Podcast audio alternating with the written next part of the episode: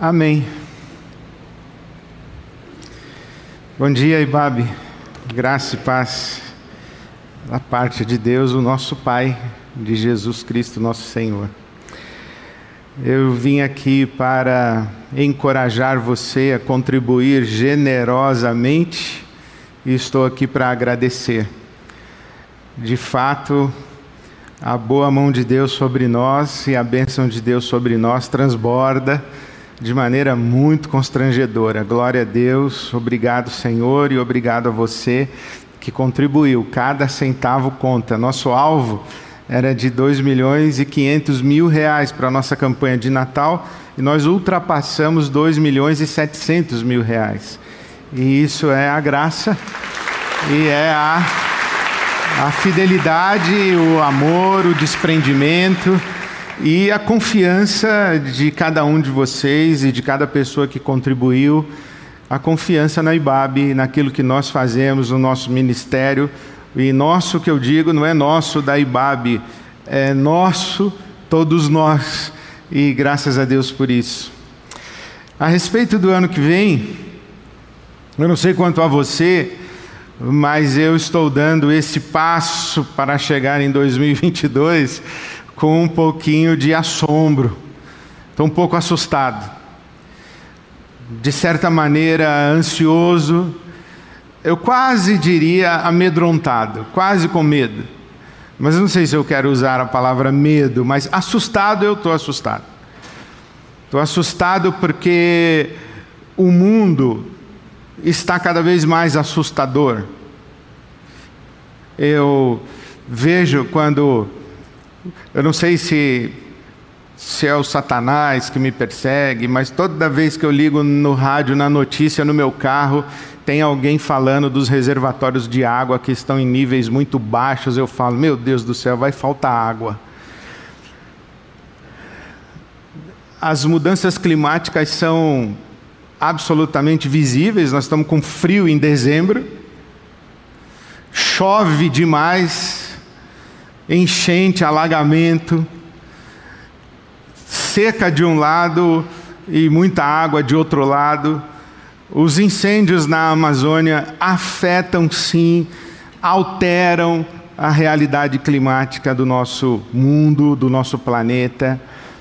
É, esse fenômeno que nós estamos vivendo de pandemia, e todos nós ainda usando máscaras. Eu não sei quando é que estaremos liberados do uso das máscaras, porque cada vez aparece uma variante. Era Delta, agora já estamos na Omicron, e sabe lá quantas outras letras do alfabeto grego ainda serão utilizadas. Que Deus tenha misericórdia de nós. É, discutimos aí os cuidados e agora nós que estávamos debatendo a vacinação para os adultos, estamos debatendo a vacinação para as crianças. E isso tudo é muito preocupante, isso tudo é muito angustiante. Nós estamos falando sobre um Brasil de volta ao mapa da fome, por razões as mais diversas, nós temos milhões de brasileiros que estão lidando com isto que é inaceitável e é, e é, é assim, é aviltante, e isso fere a Deus, ofende a Deus, que é a fome, pessoas passando fome. Então é muito assustador. O ano que vem é ano de eleição e todas as discussões e debates que nós já temos experimentado desde 2013, 2018, e todas as disputas políticas ideológicas que dividiram famílias, dividiram igrejas, dividiram a nossa sociedade, dividiram o nosso país. Nós não sabemos o que é que vamos enfrentar em 2022. Então, para mim, é tudo muito assustador. Mas também eu percebi uma coisa durante a pandemia, e que, na verdade, acho que se consolidou durante a pandemia, porque na pandemia os nossos cuidados pastorais, as nossas relações pastorais foram muito intensificadas. Nós convivemos com muita gente sofrendo, nós convivemos com muitas pessoas experimentando perdas, muita gente doente, não apenas com a Covid, mas com outras enfermidades, e o cuidado das outras enfermidades que não a Covid foi comprometido por causa da Covid, a superlotação dos hospitais, a sobrecarga das instalações de saúde, a sobrecarga, inclusive, dos profissionais de saúde, os profissionais da linha de frente que foram identificados por nós como os novos heróis do nosso país e que devemos realmente homenageá-los e agradecer a Deus a vida de cada um destes homens, dessas mulheres que se doaram e se doam ainda por nós. Então, nós, pastores, a nossa pastoral foi muito próxima da realidade do sofrimento na pandemia. E uma coisa que eu observei é que não apenas o mundo está assustador, nós somos assustadores, né? Porque nós fazemos cada coisa que eu vou te falar uma coisa. Então nós somos assustadores, mas sabe uma coisa que eu observei? A nossa religião também ela pode ser assustadora. Eu me dei conta disso. Me dei conta que, que o nosso Deus pode ser um Deus assustador. Eu me dei conta que as pessoas estavam sofrendo e além do sofrimento que elas enfrentavam e estão enfrentando, elas tinham mais um. Elas, além dos problemas que elas tinham que lidar, das dificuldades que tinham que lidar, do sofrimento que tinham que enfrentar, elas tinham mais um problema: Deus. Deus, para muita gente, é parte de um problema. Deus é assustador, Deus é terrível. O nosso Deus pode ser terrível. Talvez não de maneira consciente, mas no nosso, no nosso inconsciente, no nosso imaginário mais profundo da nossa construção e da nossa formação religiosa, Deus é assustador e a nossa religião é assustadora. Começa com o fato de que o marco zero, o ponto de partida da nossa construção religiosa é o pecado. É o pecado de Adão, é o pecado original. Deus existe por causa do pecado, Jesus existe por causa do pecado. Por que Jesus nasceu bebezinho, bonitinho na manjedoura? Por causa do pecado. Se não fosse o pecado, Jesus não nasceria. Por que Jesus morreu? Por causa do pecado. Por que Jesus ressuscitou? Por causa do pecado. Tudo que existe é por causa do pecado. Para que existe igreja no mundo? Por causa do pecado. O que que acontece no mundo é o pecado. Tudo, tudo na nossa construção religiosa gira ao redor do pecado. E quando nós olhamos para o ser humano e vamos descrever o ser humano, a primeira coisa que nós dizemos a respeito do ser humano é que ele é pecador. Nós olhamos para as pessoas, o vizinho seu é pecador. Eu lembro quando eu estava servindo o exército, tive essa experiência na minha vida eu estava na fila para o rancho, que era o momento da refeição, chamava o rancho, eu estava na fila do rancho, e, e do meu lado estava o meu amigo, soldado Nogueira, que era o, o corneteiro do nosso quartel, mas ele tocava na banda da Assembleia de Deus, o Nogueira. Era um camarada sensacional. E quando nós estávamos para as refeições, entrávamos no rancho para as refeições, tínhamos que tirar a cobertura. O bonezinho do soldado chama cobertura. Então a gente tinha que tirar a cobertura. Não podia ficar com cobertura dentro do rancho. E o Nogueira estava com a cobertura do meu lado. E vinha o sargento. Se o sargento pegasse a cobertura do Nogueira, coitado do Nogueira. E quando o sargento via se aproximando, o outro amiguinho pegou antes do sargento para salvar o Nogueira. E quando o rapaz colocou a mão na cabeça do Nogueira, meu irmão da Assembleia de Deus, ele disse: Sai, Satanás, filho do diabo. Falei, meu Deus. Mas essa é a nossa percepção. Os ímpios, os pagãos, os pecadores. O mundo é um mundo construído por pecadores. Deus é Salvador. Quem é Jesus? Jesus é o nosso Salvador. Por quê? Porque nós somos pecadores. Quem é Deus? Deus é o nosso juiz. Deus é aquele que está nos ameaçando ao inferno. Claro, ele nos oferece a salvação. Se a gente quiser escapar do inferno, a gente aceita Jesus como Salvador. Mas se não aceitar, você já sabe, você vai queimar no inferno. Então a gente cresce com essa noção. Eu lembro quando era pequeno, na escola bíblica dominical, tinha uma musiquinha que a gente cantava mais ou menos assim: Cuidado, olhinho, o que vê, Cuidado, pezinho onde anda, cuidado, mãozinha onde toca, porque papai do céu está olhando para você. Imagina aquele olhão lá do céu te vigiando, você querendo comer uma bala, uma jujuba, e Deus te olhando, cuidado. Essa, essa noção de que nós somos pecadores, nós somos maus, e que Deus é ameaçador, de que Deus vai nos punir, que o sofrimento é pedagógico, olha isso que a gente fala, que Deus nos ensina através do sofrimento, Deus nos castiga, nos disciplina, Deus nos faz sofrer de propósito para que a gente amadureça. Olha a ideia que a gente tem de Deus. Deus é aquele senhor estraga prazeres com um chicote na mão olhando para ver quando você vai tropeçar. Se você não der o dízimo, o gafanhoto vai levar tudo. Eu lembro quando meu amigo, é tristeza, né? O diabo também não ajuda, mas meu amigo jogou futebol e ele machucou a mandíbula e teve que ficar todo enfaixado assim. E quando ele chegou na igreja no domingo, um diácono da minha igreja olhou para ele e falou assim: Era domingo, não era? É isso, joga a bola no dia do Senhor, acontece isso. Eu era adolescente, imagina eu jogando bola no domingo, faltando culto para ir na Vila Belmiro ver os Santos, era aterrorizante. Não podia nem celebrar direito o gol do meu time, porque o papai do céu está olhando para você. Tinha que estar tá no culto, estar tá aqui vendo o jogo de futebol. Crescer com essa noção Crescer com a noção de que a gente tem um sonho, mas tem que orar dizendo: seja feita a tua vontade, ah, estragou. Essa sensação de que Deus é contra nós, de que Deus é um juiz castrador, punitivo. Deus faz parte do problema, e pior, a gente cresce e lida com dificuldades muito mais complexas do que cabular culto para ir jogar futebol.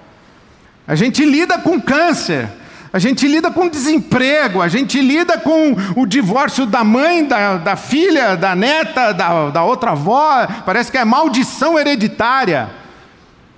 A gente vai lidando com realidades muito mais complexas e as pessoas ficam dizendo para nós que Deus sabe o que está fazendo. Falou, mas Deus não me fala nada. Eu sofro e Deus está agindo, mas não me conta. Eu não sei o que Ele está fazendo, se está fazendo, por que está fazendo. E as pessoas lidando com uma enfermidade com um diagnóstico maldito e ainda tendo esse problema de que Deus não aparece, Deus nos responde, Deus não se explica, Deus não diz por que está agindo, se está agindo, onde Ele quer chegar, e a gente fica ouvindo as pessoas dizendo para a gente: por que Deus está fazendo isso comigo? Por que Deus está fazendo isso agora? Por que Deus? Por que Deus? Por que Deus? Então Deus se torna parte do problema. Eu vou te falar uma coisa: a nossa religião pode ser muito assustadora a nossa religião pode ser muito assustadora.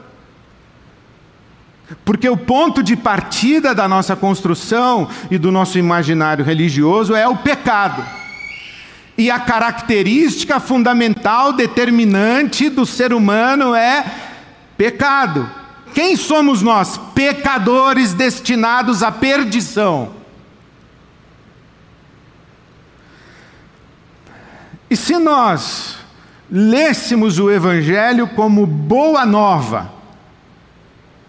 E se nós de fato lêssemos o Evangelho como boa notícia, Evangelho é isso, é boa notícia. Olha, eu tenho uma boa notícia para te dar. Você é pecador. Outra, Tem uma boa notícia para te dar: você está a caminho do inferno. Outra. Tem uma boa notícia. Qual é a boa notícia, afinal de contas? A boa notícia está aqui, eu vou ler para você em Romanos, capítulo 8. Romanos, capítulo 8. Que diremos, pois, diante dessas coisas? Romanos 8, 31. Que diremos, pois, diante dessas coisas? Que coisas? Que coisas? Paulo diz assim: ó, que diremos, pois, diante dessas coisas? Que coisas? Volta um pouquinho de Romanos 8, 31 para Romanos 8, 18 os nossos sofrimentos atuais. Nossos sofrimentos atuais. Sofremos. E por que sofremos? Nós sofremos porque a natureza criada está descompensada. A natureza, nós vivemos num mundo em desequilíbrio. Ele está descompensado. Diz aí o versículo 22, o versículo 21, que a natureza criada será libertada da escravidão da decadência. Diz aí o versículo 23 que nós gememos aguardando a redenção do nosso corpo mortal. Por falar em natureza decadente, corpo mortal, você já entendeu. Sintoma simples é usar óculos. Ninguém nasce de óculos. Natureza, decadência, corpo mortal.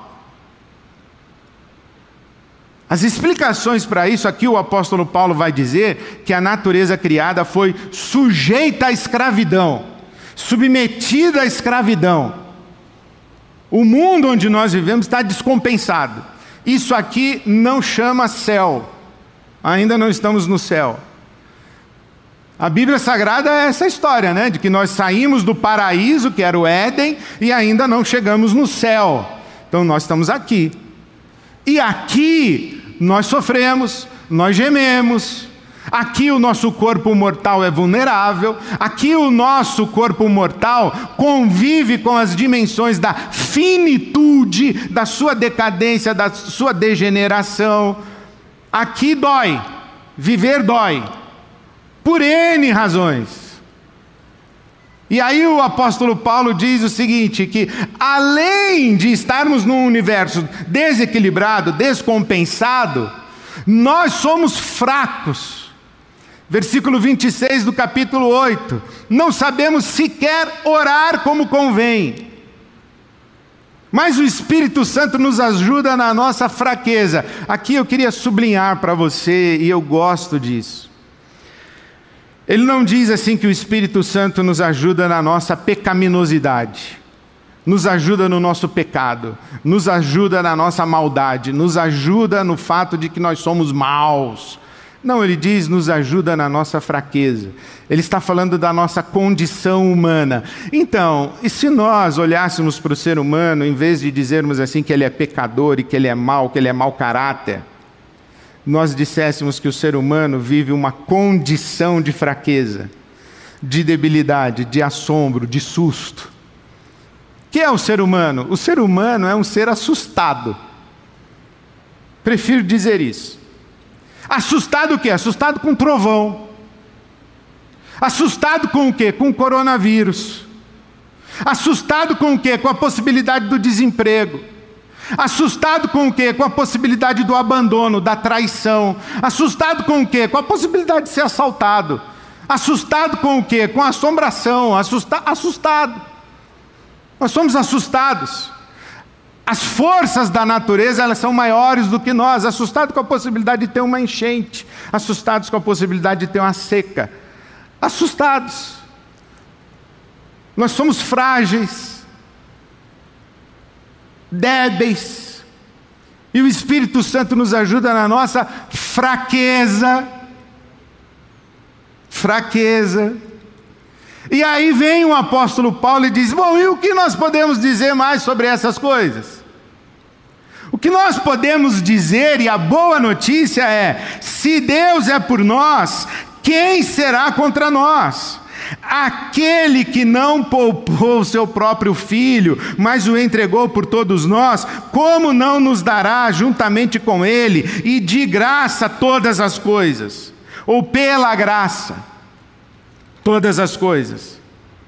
Quem fará alguma acusação contra os escolhidos de Deus? É Deus quem os justifica. Quem os condenará? Foi Cristo Jesus que morreu e mais, que ressuscitou e está à direita de Deus e também intercede por nós. Quem nos separará do amor de Cristo? Ó, três perguntas que o apóstolo Paulo fala: quem vai acusar? Quem vai condenar? E quem vai nos separar do amor de Cristo? Só Deus tem o poder de nos lançar a maldição. E o Paulo está dizendo, ele já decidiu que não vai fazer. Quem pode nos acusar? Deus, e ele já decidiu que não vai fazer isso. Quem pode nos condenar? Deus, e ele já decidiu que não vai nos condenar. Quem pode nos separar do amor de Cristo? Deus, e Ele já decidiu que não vai fazer isso. Pelo contrário, Deus prova o seu amor para conosco em que Cristo Jesus morreu por nós, sendo nós ainda pecadores. Amor de Deus. Então a boa notícia é essa. Deus já escolheu como se relacionar com a sua criação em desequilíbrio, como se relacionar com você, como se relacionar comigo. Deus já escolheu e Deus escolheu ser parte da solução e não do problema. Deus é parte da solução. Eu tentei, pelo menos, ensinar aos meus filhos o seguinte: quando você se meter numa confusão, faz uma oração e liga para o seu pai.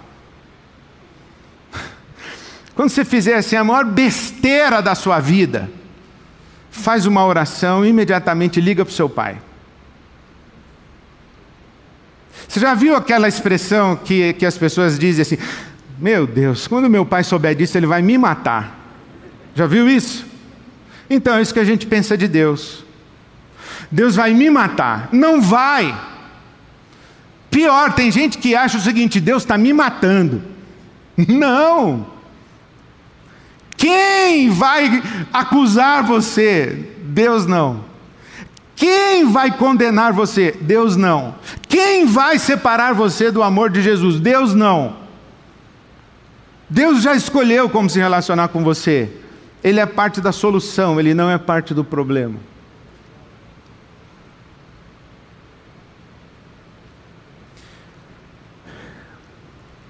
A gente estava cantando lá a mão de Deus está. Então eu queria reforçar a mensagem dessa manhã para o seu coração. Em 2022, a mão de Deus está. Não como parte do problema, como parte da solução. Deu ruim para você? Faz uma oração, liga para o seu pai. Ele não vai te matar. Não, mas fui eu que fiz dar ruim. Não tem problema. Quem vai te acusar? Deus? Não.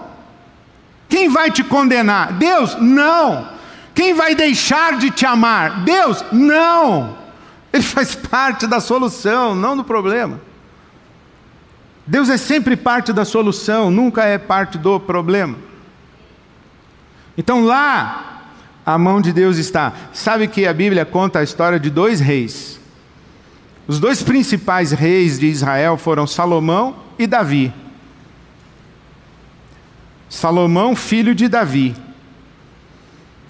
E Salomão escreve, dizem os, os estudiosos, Cantares, o cântico dos cânticos, na sua juventude apaixonada, escreve Provérbios, na sua idade adulta e empreendedora, buscando sabedoria para fazer a vida dar certo e escreve o livro do Eclesiastes na sua maturidade, na sua velhice, dizendo: Olha, eu já vi tudo, E é impressionante como Salomão termina o livro do Eclesiastes. Capítulo 12, ele diz assim, lá no finalzinho, os últimos dois versículos, ele diz assim: De tudo que eu vi, de tudo que eu analisei, de tudo que eu percebi, de tudo que eu vivi, o resumo é o seguinte: cuidado, olhinho, o que vê. Cuidado, mãozinha, o que toca. Cuidado, pezinho, onde vai. Porque Papai do céu está olhando para você. E Ele vai trazer a juízo todas as coisas. Então, cuidado. Anda na linha. Porque senão, a mão de Deus vai pesar na sua vida. Salomão termina a vida dizendo: cuidado. Porque Deus vai julgar você. Aí o pai dele, Salmo 139. Eu sei, meu filho, eu sei que Papai do céu está olhando para mim. Se eu subir ao céu, Ele está me vendo. Se eu descer no mais profundo abismo, Ele está me vendo se eu for à extremidade esquerda, à extremidade direita, ao leste, ao oeste, Deus está me vendo, não há lugar para onde eu possa ir e fugir da presença de Deus. Porque onde eu estiver, Salmo 139, versículo 10, até ali a mão direita do Senhor me sustentará. Se você perguntar assim para Salomão, fale sobre Deus. O Salomão vai dizer assim: ó, no fundo, no fundo, Deus é um grande juiz. E se você perguntar para Davi, fale sobre Deus. Deus é o meu pai. Deus é o meu bom pastor. Deus é aquele que me sustenta na sua mão direita. Onde eu estiver, a mão direita de Deus vai me sustentar, vai me guardar, vai me guiar. Deus é parte da solução, não é parte do problema. Quando você estiver em 2022, lembra disso. Deus é parte da solução, não é parte do problema. Quem acusa você? Quem condena você? Quem rejeita você? Não é Deus. Onde você estiver, quando você estiver, em qualquer situação que você estiver, faça uma oração, liga para o seu pai. Ele é absolutamente interessado em cuidar de você, sustentar a sua vida, abrir caminhos, prover, consolar, orientar, orientar, cuidar. Deus é sempre parte da solução. Eu termino lendo para você Romanos, capítulo 8. Em todas estas coisas assustadoras que estão à nossa volta, e inclusive dentro de nós, em todas estas coisas somos mais que vencedores por meio daquele que nos amou pois estou convencido de que nem a morte, nem a vida, nem anjos, nem demônios, nem o presente, nem o futuro, nem quaisquer poderes, nem altura, nem profundidade, nem qualquer outra coisa da criação será capaz de nos separar do amor de Deus que está em Cristo Jesus, nosso Senhor. Em todas essas coisas, somos mais que vencedores, por meio daquele que nos amou nos amou desde a eternidade e nos ama para todo sempre. Amém. Amém.